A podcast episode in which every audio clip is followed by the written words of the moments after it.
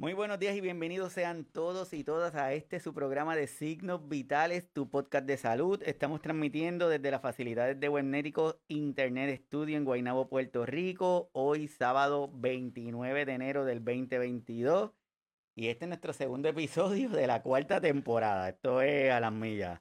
A todos los que se conectan por primera vez, mi nombre es Iván Rodríguez Colón, soy médico de familia y agradeciendo a todos los que se conectan todos los sábados, a los que son nuevos en el programa y a los que luego lo ven o lo escuchan en los formatos de los podcasts que están en las diferentes plataformas. Le damos la más cordial de las bienvenidas a cada uno de ustedes. Así que desde Puerto Rico, un saludo para cada uno de ustedes.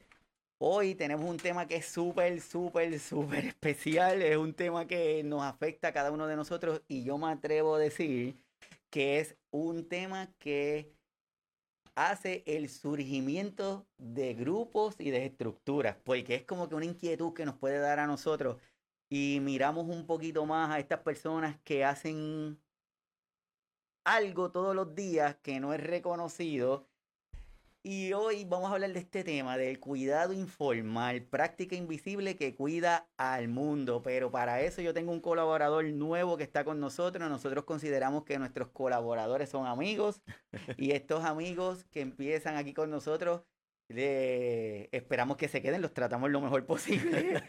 Así que esperamos hoy que ese sea el caso. Y tengo un colaborador que de verdad que súper agradecido y la fortuna que tuvimos en contactarte porque no es que buscamos, a veces hay temas que llegan a nosotros, ¿verdad? Como que el universo conspira y nos los trae. Así que hoy, para cada uno de nosotros, tengo la dicha, el placer y el privilegio de estar aquí con un nuevo amigo que es Jonathan Pitre. Jonathan, saludos. Un placer, un placer. Bien agradecido de poder estar aquí. Este, gracias, Iván. Un saludo a toda la audiencia que nos escucha, nacional, internacional, en cualquier parte del mundo que nos esté escuchando. Si nos está escuchando luego, pues un saludito. Esperemos que esto esté muy bien. Gracias por tenerme, Iván, de verdad. No, no, no. Gracias a ti. Definitivamente, hoy este tema yo sé que va a afectar a muchas personas. Este tema va a... Yo creo que inicialmente tenía la intención de que cada uno de nuestros cuidadores como que sepan que de una manera u otra se ha ido reconociendo lo que hacen. Pero tal vez yo creo que, que nuestra intención de hoy, Jonathan, debe ser dirigida a los que no cuidan todavía. Si piensan que no cuidan, que yo estoy seguro que hoy tú nos vas a enseñar otra cosa a esas personas que piensan que no cuidan, yo creo que es tiempo de que le empecemos a demostrar la importancia que tienen nuestros cuidadores desde esa invisibilidad. Definitivamente, Y para los que están conectados, le quiero dar algunos datos de Jonathan, porque para que sepan, Jonathan tiene una maestría en salud pública del recinto de ciencias médicas de la Universidad de Puerto Rico. Trabajó en la redacción y la erradicación del proyecto de la Cámara de Representantes número 100, 1108 titulado La Política Pública del Cuidado Informal del Estado Libre Asociado de Puerto Rico, que más tarde nos va a dar la información. Actualmente está completando su doctorado en Psicología Clínica de la Universidad de Puerto Rico, de recinto de Río Piedra, y ahora, claro, este es colaborador de nosotros aquí para tenerlo de show. Qué gustazo, de verdad. Súper agradecido, bien agradecido de poder estar aquí. Jonathan, para soltar el frío, ¿qué ha significado esta pandemia para ti? ¿Qué te ha enseñado? Pues mira, eh, me ha enseñado muchísimas cosas, ¿verdad? Ha sido un proceso, yo creo que para todos ha sido un proceso completamente novedoso, ha sido un proceso de poder eh, dejar la normalidad antigua que teníamos y no eh, repensarnos qué exactamente significa ser. y en ese sentido yo creo que ha sido una oportunidad, a pesar de muchísimos retos, muchísimas pérdidas que hemos tenido lamentablemente a lo largo de todo el proceso. Ha sido un proceso de muchísimo crecimiento para mí, para mi familia y para todas las personas, pienso yo.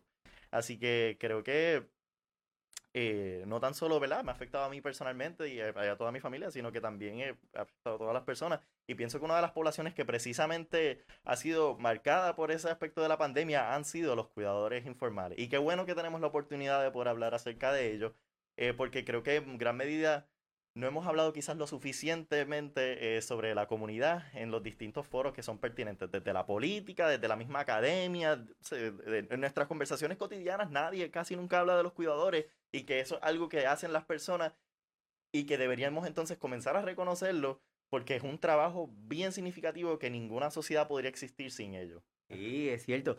Mira que, mira qué interesante esto que te voy a presentar, Jonathan. aquí yo estaba, ¿verdad? Estaba buscando dentro de la información y digo, vamos a ver cómo, cómo vamos empatando las cosas. Y de momento tenemos que, busco en el servidor y pongo, eh, hago esta búsqueda. Vamos a ver si la podemos ver. Pongo la palabra cuidadores informales y me sale un numerito.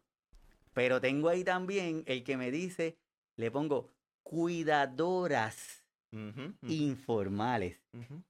Y el resultado es exponencialmente más grande. Claro. O sea que si buscamos el término, nos inquieta. La pregunta es, ¿sabemos lo que significa? Sí, yo creo que muy a pesar de que es algo que muchas, muchísimas personas hacen, eh, no muchas personas saben exactamente lo que es cuidador. Y antes, ¿verdad? Quizás de comenzar hablando un poco de qué exactamente es cuidado informal, podemos quizás dar un preámbulo y hablar un poco sobre cuidar, ¿verdad? Esa práctica que hemos sostenido. Y yo creo que lo primero que quizás deberíamos saber este, es que cuidar es algo que llevamos haciendo por millones de años, miles de millones de años. Eh, la historia de la humanidad es la historia de las relaciones de cuidado. Así que, por ejemplo, ahí tenemos eh, en pantalla una imagen de, de, los restos de Shanidar, y Shanidar era un neandertal del Pleistoceno. Y lo que a los arqueólogos encuentran particularmente curioso, ¿verdad?, de Shanidar, es el hecho de que a pesar de, la, ¿verdad? de las limitaciones físicas que presentaba Shanidar, Shanidar 1 no, este, había perdido la, la movilidad en ambos brazos, eh, caminaba cojo eh, y ¿verdad? se especula que era parcialmente ciego. Eh, a pesar de eso, pudo llegar a vivir hasta la día de los 40 años. Y los arqueólogos, ¿verdad? Se sorprenden que alguien en una época donde no existían servicios médicos ni proveedores de salud pudiese llegar hasta esa edad. Así que lo, lo, los arqueólogos entonces especulan que para que Shanidar pudiese llegar hasta la edad de los 40 años, tuvo que haber dependido o haber requerido de un grupo de personas a su alrededor que lo hubieran apoyado en poder realizar las actividades del diario vivir. Así que vemos que entonces cuidar ha sido algo este, sumamente antiguo que existe en todas las culturas. No existe un ser humano vivo hoy día que no haya sido cuidado por otra persona. ¿Verdad? Y cuidado es, cuidar a una persona esencialmente significa poder apoyarlo en las actividades del diario vivir. Así que de esa forma, y cito a, ¿verdad? a María Puig de las, de las Bella Casa, que es una de las, eh, que se ha mantenido fuerte en todo este asunto, y es que nada se puede sostener sin relaciones de cuidado nada puede existir si no, si no, ¿verdad? Ninguna de nuestras sociedades, las economías más grandes, los ejércitos más poderosos del mundo no pudiesen existir si no hubiese una persona que se hubiera dedicado, ¿verdad? A poder cuidar, a podernos cuidado en algún momento de nuestras vidas. Así que dicho eso, yo creo que entonces podemos ahora quizás ir adentrándonos a eso que estamos hablando, que es los cuidadores informales. Y cuando estamos hablando de eso de los cuidadores informales, estamos hablando de una persona que apoya a otra persona en las actividades básicas del diario vivir. Entiéndase, una persona que apoya en la alimentación, una persona que apoya en la transportación, en la vestimenta, en el aseo, que como esa otra persona quizás no lo pueda hacer por una razón de enfermedad crónica, una discapacidad, una, diversidad funcional, por alguna de esas razones necesita que otra persona lo apoye en ese proceso. Así que entonces ahí, quien ocupa esa figura, ¿verdad? Eh, pues, en Puerto Rico y en la, tradición esta académica de los Estados Unidos se le llama cuidado informal. Pero en otras partes del mundo quizás le llamamos por otros nombres. Hay, una, ¿verdad? hay otros lugares que le dicen principalmente cuidadores familiares, hay otros lugares que le llamamos eh, eh, cuidadores puntos. Entonces, en ese sentido, eh, a pesar de que estamos hablando quizás de diferentes nombres, estamos hablando de lo mismo. Lo característico de esta relación, obviamente, es que es una relación que, ¿verdad? que estamos realizando, estamos realizando esta práctica por el hecho de que, pues, de que tenemos una relación, un vínculo eh, afectuoso con la persona. No es una relación económica, ¿verdad? No es como, por ejemplo, decir una enfermera. Ya una enfermera sería una cuidadora formal. Un cuidador informal vendría siendo, por ejemplo, un familiar, eh, un vecino, un amigo que cuida de otra persona, que la apoya en esas actividades básicas del diario vivir. Entonces, ¿verdad? En ese sentido, yo creo que es bien importante, ¿verdad? Que tengamos unidad de que las caras de un cuidador informal pueden ser múltiples, diversas, puede ser cualquier persona, puede llegar a ser un cuidador informal. Desde la hija que cuida de su, de su madre que tiene demencia hasta de la, de la madre que cuida de su hijo con distrofia muscular, que es el caso mío personal de mi familia. Así que pueden ser de muchísimas formas. Típicamente, claro está, em, los cuidadores informales casi todos ¿verdad? cuidan de algún adulto mayor porque durante esa etapa hasta el día de nuestro desarrollo es cuando más eh, discapacidades experimentamos por razones de salud, hay una disminución en, las capacidades físicas, etcétera, etcétera. Así mismito como tú dices, Jonathan, y prácticamente una de las intenciones que tenemos acá también es, es el ampliar la mirada de la palabra cuidar. Mm. porque muchas veces pensamos que es un cuidador o cuidadora y lo encajonamos en que cuida a un viejito, Ujú, de que exacto. cuida a una persona adulta. Y, y en el programa hemos tratado de traer diferentes áreas de ese cuidar y ahí tenemos lo que tú nos dices. A la mamá del pacientito tiene autismo, a la mamá y al papá del paciente que tiene alguna dificultad de movilidad. Vamos a tener en próximos programas este, otros colaboradores nuevos que nos van a demostrar ese otro lado del cuidar que es tan complicado. O sea que, que lo que tú estás diciendo es vital. Por eso cuando quisimos hacer la promoción del programa, lo utilizamos como cuidado Ujú. informal, ¿no? Para que ampliemos. Y lo otro es que en este cuidado muchas veces entendemos o asumimos que sabemos cuál es la función del cuidador. Claro. Y hoy con lo que tú nos estás diciendo ya, ya sabemos que esto es, es diferente y definir lo que es cuidar y lo que es asistir. Hay Claro. cuidadores que cuidan y hay cuidadores que asisten. Así que lo que tú nos estás diciendo es sumamente correcto. Definitivamente, definitivamente. Y en esa misma línea, Iván, yo creo que también es bien importante que también hagamos, en adición a hacer una, una distinción entre cuidar y asistir, también hay que hacer una distinción entre cuidar y criar, ¿no? Usualmente pensamos que criar, o sea, que cuidar es solamente parte de la crianza, que es un proceso que solamente ocurre durante esas primeras etapas de nuestro desarrollo. Y no, cuidar es parte de toda nuestra vida. En algún momento nos toca o ser cuidado o, se- o- o- o cuidar a otra persona. Y la razón por la cual es bien importante hacer énfasis en ese punto en particular es porque en muchas ocasiones eh, infantilizamos a las personas que, que están recibiendo cuidado. Quizás es un adulto mayor y lo comenzamos a infantilizar, limitamos su propia agencia, a pesar de que esa persona está completamente capaz de poder tomar las decisiones y poder comunicar en la forma en que se siente. Por eso es bien importante hacer esa distinción. Por eso es bien importante de- decir que a pesar de que el cuidado es parte de la crianza, no es exclusiva de la crianza. Cuidar puede ocurrir en cualquier momento de nuestras vidas. Entonces, ¿verdad? Aquí para ir cambiando, ¿verdad? Hablando un poco más de número para que podamos entender la magnitud de este problema, o mejor dicho, de, de- de este rol, de la cantidad de personas que hay eh, que son cuidadores informales. Aquí les traje una prevalencia en Estados Unidos, España y Puerto Rico. En Estados Unidos, el 20% de la población de Estados Unidos son cuidadores informales. Estoy de acuerdo a un estudio de ARP bien interesante. Eh, y esos son millones de personas. Estamos hablando de millones de personas que cuidan de otras personas. En España es 14.7% y en Puerto Rico es 13.7%, que son casi 440 mil personas aquí mismito de Puerto Rico, nada más, que son cuidadores informales. Una islita tan pequeñita, tantos cuidadores informales. Y nos sorprendemos, más que nada porque nunca hablamos de ellos. Es como si no existieran y es como que de momento, pero espérate, hay 440 mil personas en este país y hay estimados que los llegaban hasta 600 mil personas que eh, recién, más recientemente, que es bien interesante. Así que es una cosa que uno se queda y cómo es posible que no estemos teniendo una conversación, una discusión seria sobre las necesidades de estas personas. Y la razón por la cual, ¿verdad? Tenemos que comenzar a tener eh, discusiones serias sobre esta comunidad es por el hecho de que son el pilar de nuestros sistemas de salud. Sin ellos, ningún sistema de salud funcionaría. Cualquier sistema de salud colapsaría si dejasen de existir los cuidadores informales. Y esto es porque en todo el planeta Tierra, los cuidadores informales ofrecen la mayor parte del cuidado prolongado. Por ejemplo, en Estados Unidos, España, Chile, los cuidadores informales ofrecen el 80% de todo el cuidado prolongado. No son los hospitales, no son las égidas, no son los enfermeros, no son el cuidado formal. Son los cuidadores informales que por amor a sus seres queridos sacan de su tiempo para cuidar de estas personas. Así que eso, eso, eso es increíble. Entonces, en adición a eso, no tan solo eh, ofrecen el 80% de cuidados, este, en promedio las personas gastan entre, eh, invierten entre 14 y 20 horas semanales eh, de- alojadas al cuidado informal, que eso es básicamente tener un trabajo a tiempo parcial. Así que es como si fuesen, en adición a sus responsabilidades adicionales, tienen estas personas otra responsabilidad con un ser querido eh, o una vocación por su ser querido, ¿no? Entonces, a- y si fuésemos ahora mismo a estimar esos valores de ese trabajo invertido en lugares como Estados Unidos, por ejemplo, tenemos que eh, en el 2017 se estimó que la cantidad, el valor monetario de ese trabajo que han, que han hecho han sido, fue valorado en 470 mil millones de dólares. Si ahora mismo desaparecieran los cuidadores informales, el sistema de salud de los Estados Unidos tendría que buscarse 470 mil millones de dólares. ¿Qué es eso? Una canción. Y aquí mismo en Puerto Rico, Puerto Rico, el gobierno de Puerto Rico tendría que buscarse 744 mil, 744 millones de dólares. Y eso es una cantidad exorbitante dinero. ¿De dónde se va a sacar todo ese dinero? Así que, sin embargo, a pesar de que estas personas están haciendo una contribución enorme.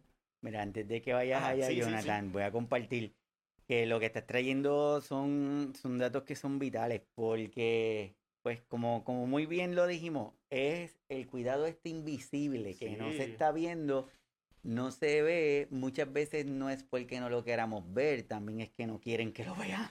sí, sí. Entonces, como que un poquito ahí truqui, pero quiero compartir con las personas que están con nosotros hoy esta, este reportaje donde tú lo publicaste que me parece que sería súper chévere que vayan y lo visiten, lo pueden buscar por el internet, cuidado informal, la práctica invisible que sostiene el país, refiriéndote aquí a Puerto Rico, pero lo estamos hoy haciendo magnificando, porque hay una frase ahí que tú comentas que, que la quiero resaltar que dice, las caras son múltiples, pero el amor es el mismo. Y los retos son continuos, desde la hija que cuida a su padre, entre otras cosas.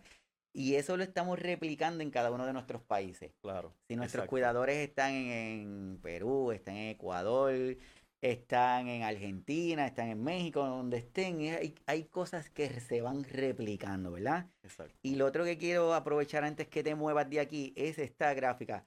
No queremos puntualizar en la parte del Alzheimer, queremos que la conversación sea abierta como lo está haciendo, pero solamente este dato es para reforzar la estadística que tú presentas, que dice que esto es en Estados Unidos. Más de 11 millones de estadounidenses brindan atención no remunerada a personas con Alzheimer u otro tipo de demencia. 11 millones. Si a esto le añadimos el dato tuyo, vamos a empezar a sumar. En el 2020, estos cuidadores proporcionaron aproximadamente 15.300 millones de horas de atención, valuadas en 257 mil millones de dólares. Estamos hablando, puntualizando Alzheimer y otras demencias.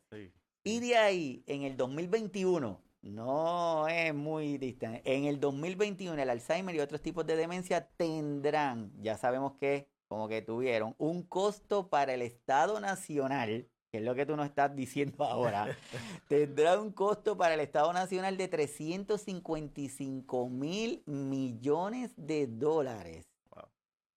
O sea, si, si queremos ver o si no lo queremos ver, hay una realidad que está y yo estoy seguro que se está replicando en diferentes países. Por eso es que hay diferentes organizaciones, como por ejemplo la Red Latinoamericana de Cuidadores, que, que, tiene su misión de orientar, educar y formalizar a estos cuidadores para que tengan, ¿verdad?, un reconocimiento y que se reciban una paga por su trabajo que están haciendo.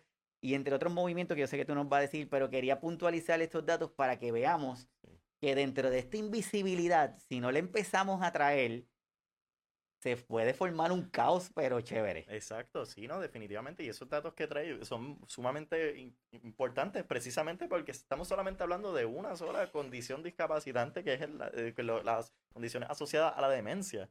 Así que entonces nos ponemos a pensar, ¿por qué no estamos pensando más en esto? ¿Por qué no estamos reconociendo el lugar? Y yo creo que una, quizá otro aspecto que, que debemos tomar en consideración para esa misma invisibilidad eh, es, ¿verdad? Lamentablemente, para bien o para mal, son los roles de género, ¿no? Las mujeres son muchísimo más asociadas con el cuidado informal. Y así que deberíamos estar hablando, ¿verdad? Que estoy hablando de cuidadores informales, pero deberíamos realmente estar hablando de cuidadoras informales. Por eso se ve ahí en la búsqueda. Cuando buscamos cuidadores, pues me sale 317 millones ahí. Y cuando pongo cuidadoras, el número... Sí, sí, exactamente. Seguimos esa idea. Exactamente, exactamente. Y en esa misma línea, eh, ¿verdad?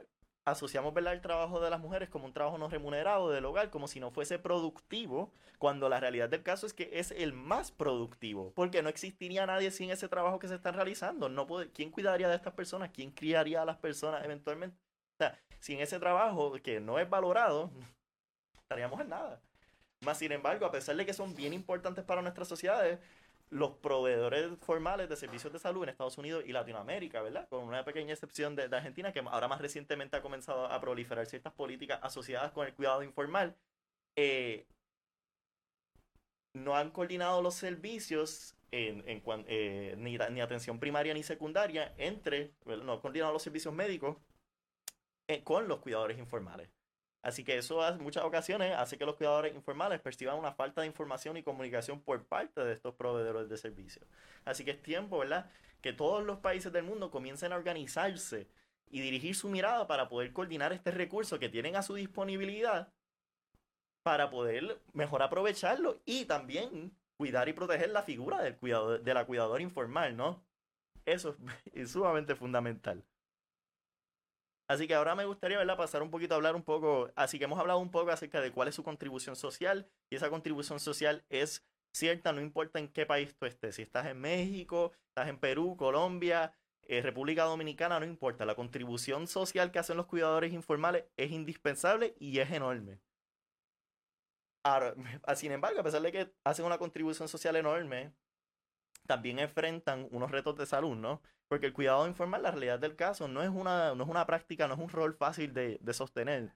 Como les dijimos hace un ratito, estas personas trabajan casi 14, 20 horas semanales, invierten al cuidado informal, casi un empleo parcial adicional a sus responsabilidades cotidianas.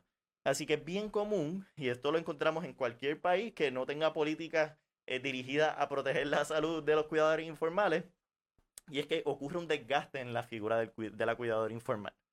Y el desgaste lo vamos a estar definiendo como un agotamiento emocional, sentimientos de, cinismo y desapego, acompañado por una sensación de ineficiencia y falta de realización personal. Así que estos cuidadores informales, a pesar de que lo están haciendo todo por su ser querido y lo hacen con amor, comienzan a, ¿verdad? a, sufrir en sus propias necesidades y comienzan a desgastarse, a agotarse por precisamente la, eh, estar invirtiendo tanto y no recibir, eh, no, no, tener los recursos disponibles necesarios, no tener redes de apoyo disponibles, eh, falta de simplemente tener un respiro y de programas de respiro que sirvan para poder eh, sustituir el, rol del cuidador mientras ellos van a cuidarse de su propia salud.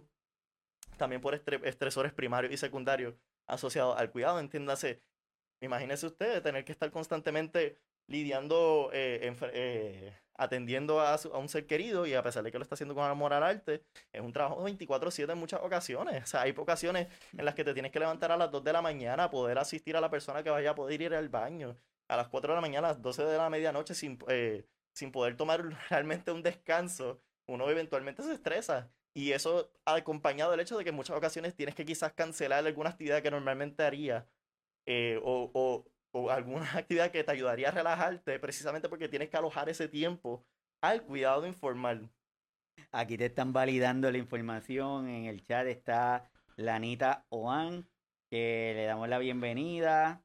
Y dice que yo soy 24-24, domingo a domingo. Claro. Saludos, Lanita. Pero sí, es, es, es más que cierto y estoy 100% seguro de que es el caso. Mis padres son cuidadores informales también, de mi hermano que tiene distrofia muscular que, ahorita podemos hablar más de eso, pero es un trabajo que no cesa, es un trabajo constante, permanente, continuo, y, ¿verdad? Y, es bien, bien cansón, ¿verdad? Bien cansón.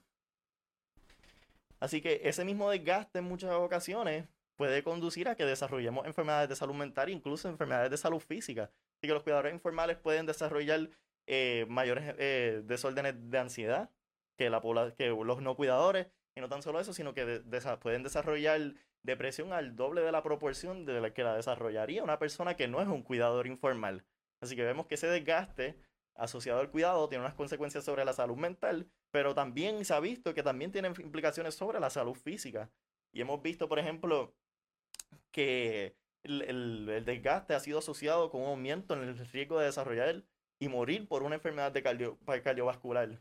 Así que en ese sentido es como increíble que tras que tengamos estas personas haciendo un servicio a la, a la sociedad completamente de gratis, por amor a sus seres queridos, no podamos ni tan siquiera proveerle los servicios de salud que necesitan para poder cuidar de su salud y entonces poder continuar, porque ellos no quieren dejar de cuidar a sus seres queridos, ellos quieren continuar y poder seguir haciendo la labor, pero cualquier persona se desgasta, somos humanos al final del día, así que necesitamos también un desgaste, un desgaste, un descanso para poder hacer esas labores. Así me encanta que digas la palabra de desgaste, porque nosotros tenemos aquí como que nos queremos distanciar de, del término eh, cuidador quemado. Nos mm. queremos distanciar de eso y por eso preferimos utilizar agotados regularmente. Por lo que tú dices, porque nuestros cuidadores y nuestras cuidadoras regularmente no quieren alejarse de cuidar. Lo que pasa es que dentro del mismo sistema que hay, no tiene las herramientas para poder tener los episodios o los periodos de descanso. Entonces, se llegan a cansar un poquito. Así que me parece espectacular. Lo otro que quiero, Jonathan, aprovechándote. Mm, tanto para los cuidadores como para los que están afuera. ¿Verdad? Pensamos como que es que yo no puedo ir a ayudar a mi mamá, a mí me encantaría poder ayudarla más. Lo que pasa es que como yo estoy trabajando, mm. Pues no puedo ir a ayudarlos. Pero te pregunto, ¿existen alguna otra forma, además de tu estar físicamente en el sitio, que tú puedas ofrecerle una ayuda a ese cuidador que sí lo está? digamos, por ejemplo, que tengo un, cuidador principal y un cuidador secundario. Ajá. Entonces, esa persona quizás no, ¿verdad? Por razones de empleo, entonces no, no puede llegar entonces este, presencialmente a ofrecerle el apoyo. Pues yo, para poder apoyar, yo pienso, pues, obviamente, uno, es bien importante tener presente que los cuidadores informales, eh, precisamente por cuestiones de cuidado, tienen que invertir mayores cantidades de, este, de dinero monetario para poder cuidar a esa persona. Y en muchas ocasiones tienen que disminuir la cantidad de tiempo que pasan el tiempo laboral porque tienen que invertir tiempo cuidando a la otra persona. Así que primeramente por el lado económico va a significar un alivio para esa persona, tú poder, si es posible, a la medida en que sea posible, proveerle algún tipo de apoyo económico si no puede estar presencialmente disponible para la persona. Eh, en adición a eso, ¿qué recursos necesita la persona? ¿Necesita algún recurso eh, relacionado a la alimentación? ¿Hay alguna relacionada a la alimentación? Quizás algo más tangible como ese aspecto. Eh, puedes apoyarle quizás conectándola, ayudando o motivando a esa persona a que se conecte a redes de cuidado que estén disponibles, que eso es bien importante, porque se ha encontrado que a pesar de que, ¿verdad? hay un desgaste y todo eso, una de las cosas que ayuda a contrarrestar los efectos de ese desgaste es precisamente poder conectarte a redes de otras personas que sean cuidadores. Y yo sé que en muchas ocasiones eso puede ser muy difícil porque no hablamos mucho sobre el tema y las redes pueden ser un poco difíciles de encontrar. Aquí, por ejemplo, en Puerto Rico, una red de cuidador informal puede ser un poco difícil eh, conseguir, a pesar de que sí están disponibles. Y ahorita también podemos hablar de, de, esos recursos que hay disponibles aquí en Puerto Rico. Pero sí, entonces, ¿cómo entonces esa persona eh, pueda entonces eh, recibir ese apoyo de esas otras personas? Y por último, pues, aunque no sea una semana, por lo menos quizás un día que esa persona, un fin de semana o algo, que esa persona pueda por lo menos ir alguna hora a, a, que pueda ir a su cita médica, ese cuidador puede, esa cuidador, cuidadora puede ir a su cita médica. Eso en muchas ocasiones hace la diferencia.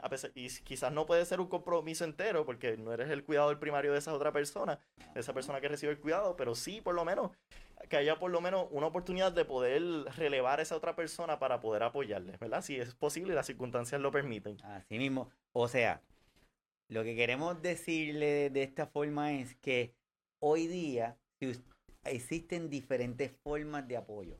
No es que usted esté físicamente, porque tal vez tenemos a alguien que quiera ayudar, pero físicamente no puede estar.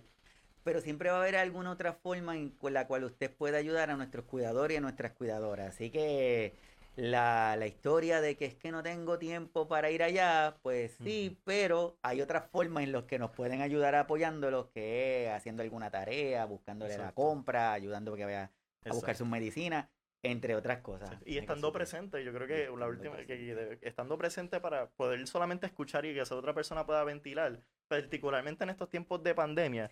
Y otra cosa, ¿verdad? Que quería comenzar así brevemente es el hecho de que ahora mismo en tiempos de pandemia, estos cuidadores no tan solo se tienen, se tienen que proteger a esta otra persona, sino que se tienen que cuidar a sí mismos de contagiar a esa otra persona que están cuidando. Así que entonces se tienen que muchas veces encerrar dentro de sus hogares o limitar significativamente sus interacciones sociales. Así que estando presente, poderle ayudar a esa persona que ventile eh, va a ser bien significativo para que ese cuidador, cuidadora pueda sentirse eh, o, pueda entonces disminuir ese agotamiento asociado al cuidado. Perfecto.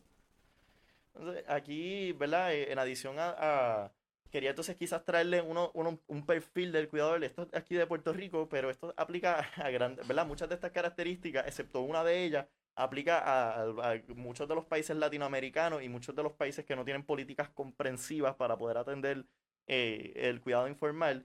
Y es que el perfil de cuidado informal de Puerto Rico es que son mujeres eh, de edad media. Aquí en Puerto Rico son 50.93 años, pero fluctúa más o menos entre 40 y 55 años. Son la mayoría de las, de las cuidadoras informales. Y la mayoría son mujeres, son mujeres de edad media. cerca del, en el caso de Puerto Rico, este dato es particular de Puerto Rico, tengo que revisarlo para otros países, pero cerca de la mitad vive bajo, el nivel de pobreza, lamentablemente. Así que todos sabemos los estresores asociados a encontrarse en un estado de socioeconómico bajo.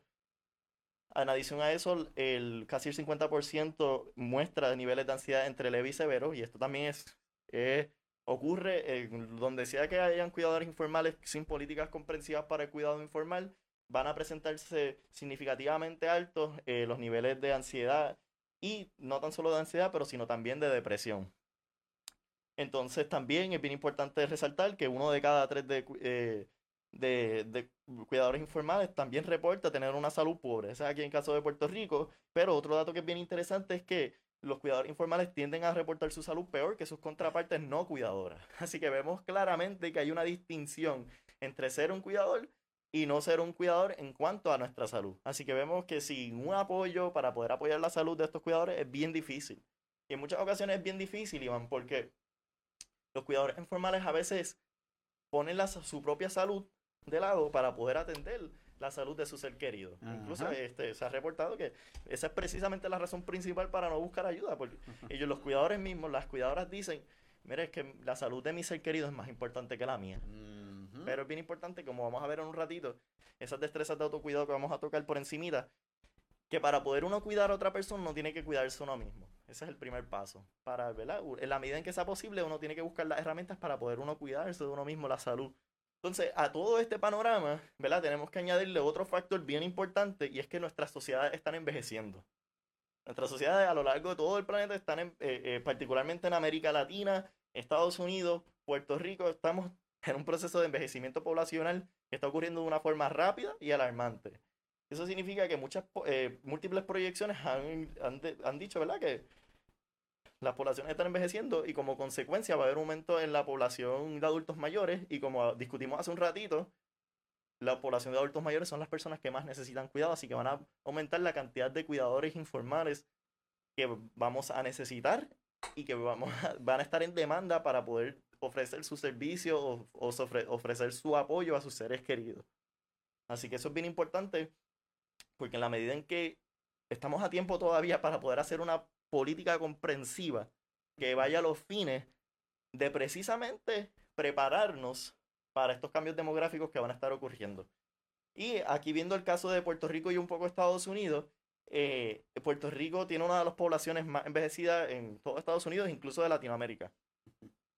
Y Puerto Rico es la población de envejecientes de 21.13% y se espera que aumente a casi 35.4% eh, para el 2040. Eso es, una, cantidad enorme. Pero el problema con eso es que en muchas ocasiones, y esta es la situación con, con países en Latinoamérica, particularmente Argentina, y es que el aumento en la cantidad de personas envejecientes va a ser encontrado con una disminución en personas, una reducción en personas disponibles para poder ofrecer ese cuidado informal. Así que en el caso de Estados Unidos y Puerto Rico, eh, antes teníamos siete para cada uno, actualmente tenemos siete, siete, cuidadores disponibles para cada persona que recibe, recibe cuidado, aunque usualmente identificamos a una que es la cuidadora principal. Pero ya para el 2030 va, va a haber una reducción de cuatro personas disponibles para una. Eso significa que va a aumentar todavía más la atención que va a haber sobre cada uno de las cuidadoras informales. Porque significa que pues voy a tener que asumir quizá más trabajo relacionado al cuidado, al cuidado informal para que mi ser querido tenga la salud y la calidad de vida que se merece. Así es, y es importante, estamos con esto para todos los que se están conectando, estamos con Jonathan Pitre González que nos está ayudando a entender esto del cuidado informal y esta invisibilidad que tienen nuestros cuidadores y nuestras cuidadoras, pero que es importante lo que estamos haciendo, darle la visibilidad a cada uno de ellos. Y eso que nos estás diciendo de esas proporciones, uno piensa, ah, pues chévere, porque es que según pasan los años, viene la tecnología, tienen menos, mejores herramientas de cuidado, quiere decir que, las personas viven más. La pregunta es, ¿vivir más es sinónimo de estar saludable o es que vivo más? Entonces, mm. cuando cada uno de nosotros estamos haciendo ese análisis, es bueno pensar que cómo yo voy a llegar a, ese, a esos años, cuánto yo voy a tener, cómo yo quiero llegar, cómo yo quiero llegar a los 90, cómo quiero llegar a los 100, porque se sabe que hay zonas como han discutido, las zonas azules, que personas que tienen X cantidad de años, pero entonces ¿cómo yo quiero llegar allá? ¿Quiero llegar en salud o quiero llegar que me cuiden? Entonces, tenemos que detenernos cada uno de nosotros y empezar a hacernos estas preguntas para poder tener el mejor estilo de vida, porque lo que hagamos hoy es lo que nos va a llevar a ese mañana, que no está tan lejos. Claro, claro que sí, no, definitivamente. Yo creo que eso es bien importante porque, pues, número uno, no, alarma, ¿verdad? Nos crea la conciencia de que yo tengo entonces una, una agencia sobre este presente para poder entonces yo llegar al futuro. Y lo otro que resalta es el hecho de que hay ocasiones en las que por, ¿verdad? por cuestiones, ¿verdad? situaciones de vida y todo eso, que es muy posible que necesitemos apoyo en ese futuro. Y eso está bien porque no hay ningún problema con eso. Pero si podemos hacer algo en el presente para ir quizás eh, sembrando un poco para nuestro futuro, para nuestra propia salud, eso está espectacular, ¿no? Así que por una parte sí, es, muy, es, es cierto que en la medida en que envejecemos aumentan nuestras probabilidades para requerir ayuda de desarrollar una, una condición eh, crónica o una enfermedad crónica particular, pero también es bien importante eh, resaltar que ahora mismo en el presente podemos hacer algo para poder estar listos y enfrentar ese futuro de la mejor forma posible. Así que por una parte está el lado de qué puede hacer las políticas públicas y todo eso, pero también nosotros tenemos una responsabilidad con ese futuro. Entonces, e, en esa misma línea, ¿verdad? Y aquí entrándonos eh, un poco, ¿verdad? En este aspecto político que acabamos de, destacar, eh, la, la, la, Alianza Internacional de, las Organizaciones Cuidadoras, eh, IACO, por, su, sus siglas en inglés, ellos redactaron seis principios para los cuales todos los gobiernos del globo pueden coordinarse para mejor, mejorar la calidad de vida de los cuidadores informales. Así que ellos resaltan que el reconocer a la figura del cuidador informal, de la cuidadora informal, es lo primero. Es importante reconocer que su trabajo tiene un valor económico, que es una contribución social enorme y que nuestros sistemas de salud dependen de ese trabajo que realizan las cuidadoras informales.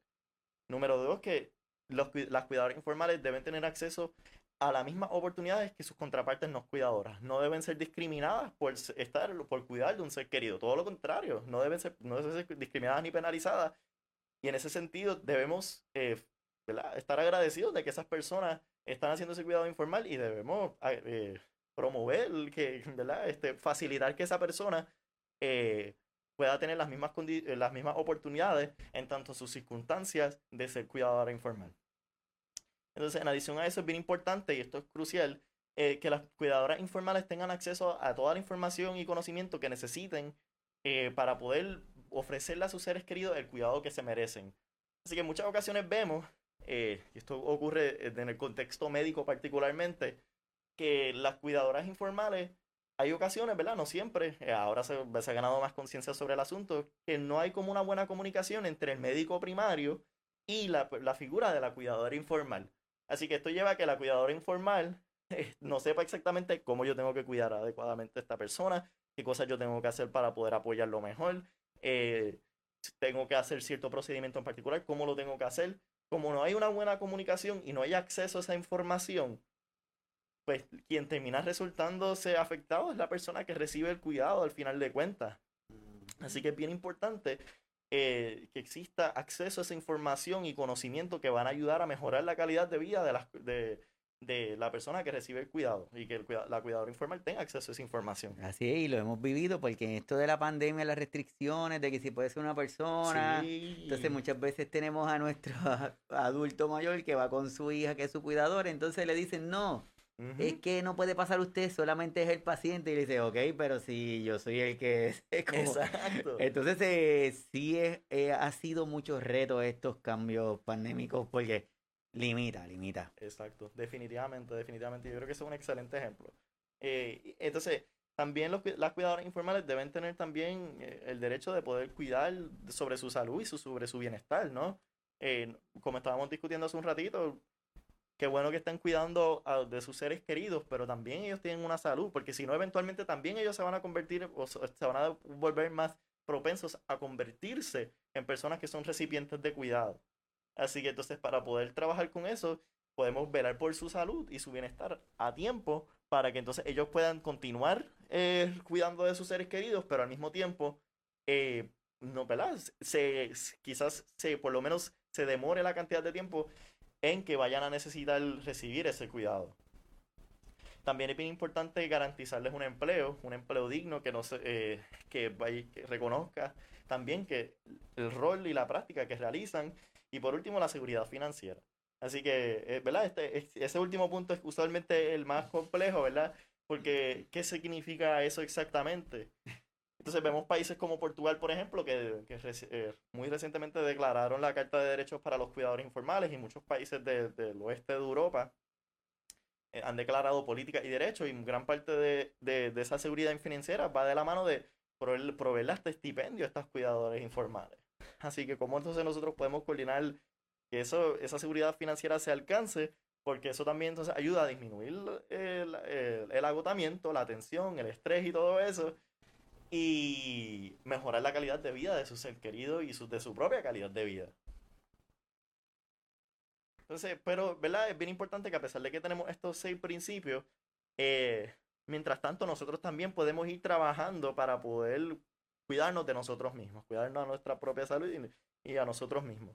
Así que el autocuidado va a ser entonces la herramienta más inmediata que vamos a tener disponible para poder enfrentar eh, o poder asumir más, eh, más saludablemente la carga de ser cuidador informal.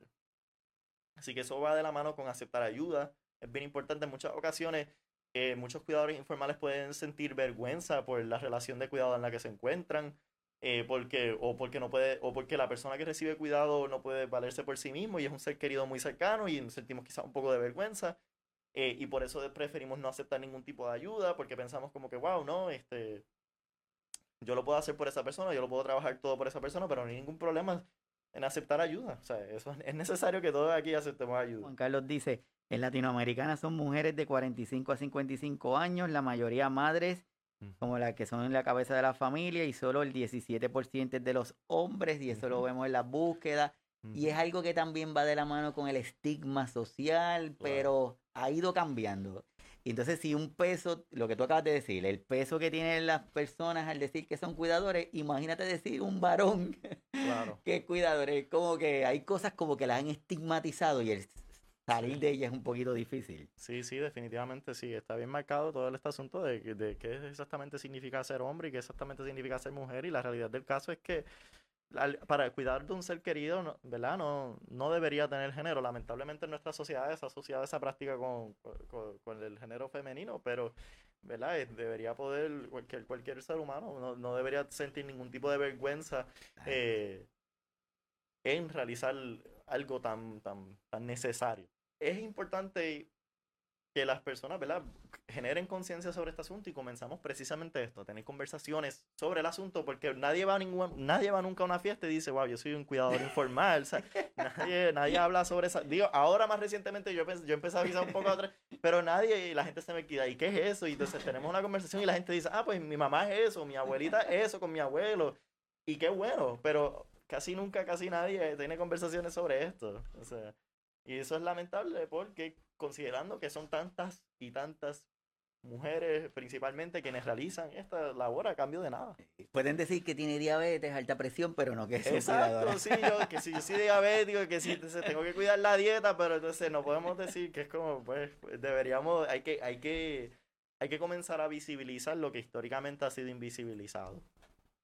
Entonces, siguiendo ¿verdad? un poco con esas estrategias de autocuidado, tenemos también concentrarse en lo que pueda ofrecer en muchas ocasiones pensamos que no le estamos dando el todo por el todo a esa persona o pensamos que no es suficiente el trabajo que estamos haciendo por esa persona y es bien importante entender cuáles son los propios límites de uno mismo que uno le puede ofrecer a esa persona. Hay una realidad económica, hay una realidad social en la que uno se inscribe y, y participa y uno tiene que tener eso presente en la medida en que uno va a cuidar a otra persona porque la realidad del caso si no fuese por ti que usted estuviese en esa posición particularmente cuidando a esa persona, quizás no habría más nadie que esté ofreciendo ese cuidado. Así que tener presente de que en muchas ocasiones el que usted esté en esa posición de cuidador informal es más que suficiente para que esa persona pueda recibir toda la ayuda que, necesite. Si bien podemos seguir creciendo, si bien podemos seguir aprendiendo todos los días cada vez un poquito más, también es importante reconocer, mira, yo estoy haciendo un buen trabajo, mira, este, la realidad del caso es que no me puedo seguir esforzando porque si no me voy a desgastar. Eh, también es bien importante establecer metas realistas, cómo entonces, ¿verdad? Porque en muchas ocasiones el cuidado es como que este, este gran número de, de, nuevas responsabilidades que nos llegan de la noche a la mañana, en muchas ocasiones, y cómo voy a, ir manejando con todo esto. Pues mira, divide las cosas paso por paso. Eso quizás puede hacer que las cosas puedan visualizarse un poquito más, eh, más, más, afrontables de lo, que, de lo que pueden parecer originalmente. Como les dije hace un ratito, la importancia de conectarse. Es bien importante eh, identificar cuáles son los recursos que usted tiene a su alrededor disponibles. ¿Qué recursos? La red eh, latinoamericana de, cuidadores, por ejemplo. Esos recursos van a ser bien valiosos para que usted pueda prepararse eh, para poder enfrentar el cuidado de la mejor manera posible. También es bien importante unirse a un, a un, grupo de apoyo en la medida en que, que sea posible, ¿no? En la medida en que esté disponible también poder tener conversaciones sobre las situaciones y poder saber que hay otras personas que están pasando por experiencias muy similares a la que tú estás pasando, es una gran ayuda, es una enorme ayuda. Créame, porque muchas, yo eh, antes de conocer este concepto de cuidadores informales, yo no le tenía un nombre. Y yo pensaba, wow, ¿habrán más familias como la mía? ¿Habrán más situaciones como, la, como las que está enfrentando eh, mi familia? Por mucho tiempo no, no, sabíamos, no sabíamos. Hasta que finalmente me comencé a identificar, oye, pero estas personas están en una posición similar a mi familia y teníamos conversaciones. Y eso ayudaba muchísimo a, ¿verdad? a mí a poder aceptar, lidiar, lidiar y poder hasta mejor eh, ofrecerle un, un, un apoyo a la persona que necesita ese cuidado. Importante buscar el apoyo social, como les dije, mantenerse conectado con familiares y amigos que puedan ofrecer apoyo emocional sin, sin prejuicios. Eh, y por último, establecer metas de salud personales y visitar su médico. Es bien importante cuidarse de uno mismo para cuidar a esa otra persona. Yo sé que en muchas ocasiones eso puede parecer difícil, hay muchas ocasiones en las que eh, ¿verdad? Se, eh, se, nos presentan muchísimas limitaciones precisamente por la relación de cuidado, pero es importante conectarse quizás con alguien que pueda ofrecerle un relevo por unas horas para que usted vaya a hacerse esa cita médica, ese examen médico que tanto necesita. Eh, verificar qué recursos tiene disponible para que entonces otras personas puedan eh, brindarles, ¿verdad? Puedan eh, relevarle mientras usted se atiende en todo ese proceso. Así que, ¿verdad? Ahí ahora podemos seguir hablando así eh, en confianza, pero sí me gustaría antes de todo eso dejarle con esta frase que a mí siempre me impacta muchísimo. Esta fue, la dijo Rosalind Carter, que es la ex primera dama de los Estados Unidos. Y ella dice que solo hay cuatro tipos de personas en el mundo. Los que han sido cuidadores, los que actualmente son cuidadores, los que serán cuidadores y aquellos que necesitarán cuidadores. Y yo creo que esas palabras son sumamente poderosas y nos ayudan a entender y ganar conciencia sobre lo indispensable que es este rol social. Bueno, yo creo que por lo menos yo entiendo que nuestra misión se está dando porque es esa parte de, de visibilizar, de que cada una de las personas que están con nosotros conectados, que sepan que, como tú dices, yo estoy haciendo una actividad, pero no me estoy dando cuenta que hay otras personas que están haciendo la misma actividad. Y cuando te das cuenta de eso, como que nos puede dar una sensación hasta de alivio, como que, uh rayo, quizás ya esas personas pasaron lo que a mí me está pasando y yo puedo aprender de ellos. Y de ahí es donde viene la importancia de los grupos de apoyo, que cada una de las organizaciones pueden tener sus grupos, la Asociación de Alzheimer con los grupos de apoyo, las de lupus, las de Parkinson, que es cuestión de empezar a hacer búsqueda. Esto de la pandemia nos ha traído muchas cosas malas, pero también nos ha traído muchas cosas buenas. Y un brinco en la tecnología ha sido espectacular. Entonces ahora tenemos muchas formas de comunicarnos, no presencialmente pero podemos tener ese contacto, ¿verdad? Que sentir que no estamos solos y muchos de los grupos de apoyo han tenido que hacer 42 malabares para poder mantenerse en contacto, pero lo han ido logrando. Así que me parece espectacular lo que tú nos, lo que tú nos traes y quiero compartir también con las personas esta información de AARP también, porque eh, es importante que sepamos que se está hablando de este tema. Y es importante que sepamos que podemos escuchar muchas veces la palabra cuidador o cuidadora, pero no profundizamos en lo que significa. Exacto. Y también no profundizamos en lo que en lo que ha tenido que dejar ese cuidador y esa cuidadora para poder continuar un servicio y ese cuidado que es del corazón, ¿verdad? Entonces, eh, es importante. Te tenía la pregunta de, de dónde es que surge esa necesidad tuya de Sí. empezar a hablar de esto de cuidador. Más o menos ya tú no nos dijiste, pero si nos quieres hacer la historia. Sí, sí. pues, como les dije, ¿verdad? Así por encimita, eh, todas mis, mis padres, eh, ¿verdad? Mi, mi madre y mi padre han sido este, cuidadores de mi hermano, que fue diagnosticado desde los 7 años con distrofia muscular Duchenne. Eh, y por muchos años mis padres, ¿verdad? Siempre me acuerdo haber acompañado a mi mamá a las citas médicas de mi hermano, a diferentes citas médicas, salía a veces hasta temprano a la escuela para poder llegar a una cita médica, o, o- y así sucesivamente. Me acuerdo de las terapias que tenía que ir a acompañar a mi hermano, y me acuerdo de, de particularmente de que en muchas ocasiones mi mamá este, enfrentaba muchísimos retos para conseguir la ayuda que mi hermano necesitaba, y, que necesita todavía, ¿verdad? Ujú. Y, y se enfrentó, y en esa misma disyuntiva veía los retos, veía los difíciles, los obstáculos que se le presentaban, lo frustrante que es estar constantemente uno buscando por el mejor bienestar de su hijo. Y este y siempre se me quedó eso dentro de la cabeza. Naturalmente me crié toda mi vida allá eh, en Manatí. Y siempre me pregunté, wow, ¿habrá algún tipo de ayuda disponible? ¿Habrá algo que se pueda hacer para, para personas como mis papás? Pero yo no le tenía, no, no había escuchado ni tan siquiera el término de, de cuidadores informales. Pues entonces en una clase, ya en maestría, había terminado el bachillerato, siempre me quedé con eso dentro de la cabeza. Siempre dije, wow, algún día si tengo la oportunidad de saber lo que es, voy a estudiarlo, voy a, voy a, voy a trabajarlo. Y hasta trabajando en la maestría, en un curso estábamos discutiendo así brevemente y alguien lo, so- lo menciona someramente y yo digo, oye, y ahí, eso como que me, eso suena como, y ahí entonces conecté y entonces empiezo así a buscar, empiezo a hacer investigaciones relacionadas al tema. Después de eso, con el tiempo, tengo la oportunidad de poder trabajar eh, con, con aquí un poco con las los legisladores de aquí de Puerto Rico. eh, y ahí entonces trabajo con, con lo que presentaste hace un ratito, que era el proyecto 1108 de la Cámara de Representantes, que es la política pública del cuidado informal aquí de Puerto Rico, que fue una, que fue un trabajo bien, bien, ¿verdad? Bien, eh, bien extenso, eh, precisamente para poder comenzar a hacer una declaración desde, la, desde, la, desde el gobierno de Puerto Rico para comenzar a trabajar con la comunidad de cuidadores informales. Entonces trabajamos con eso y desde entonces pues, he tenido la oportunidad de seguir investigándolo, sigo todavía estudiando el doctorado ahora en psicología clínica y sigo todavía trabajando con la comunidad de los cuidadores informales porque pienso que siempre tengo la misma reacción, todavía el son de hoy no he tenido ni una, ¿verdad? Muy pocas son las conversaciones. O la persona sabe lo que son los cuidadores informales y sabe bastante y está incluida dentro de la comunidad, o no sabe absolutamente nada y resulta que toda su familia son cuidadores informales de alguien que es, un ser querido y todo eso. Así es, estoy compartiendo ese editorial en donde salió lo que tú nos estás diciendo, lo de la petición para crear la Carta de Derechos de los Cuidadores y de las Cuidadoras Informales, que definitivamente lo reconocemos y lo agradecemos también, ¿verdad? Para poder seguir contribuyendo y darle ese granito de arena en este mundo que es del cuidado. Y si todos nos unimos, mi papá dice que muchos poquitos hacen un montón. sí, sí. Así que vamos a poder ayudarnos y ahí hay algo que dice, el cuidado informar ha sido un rol históricamente invisibilizado desde la política pública.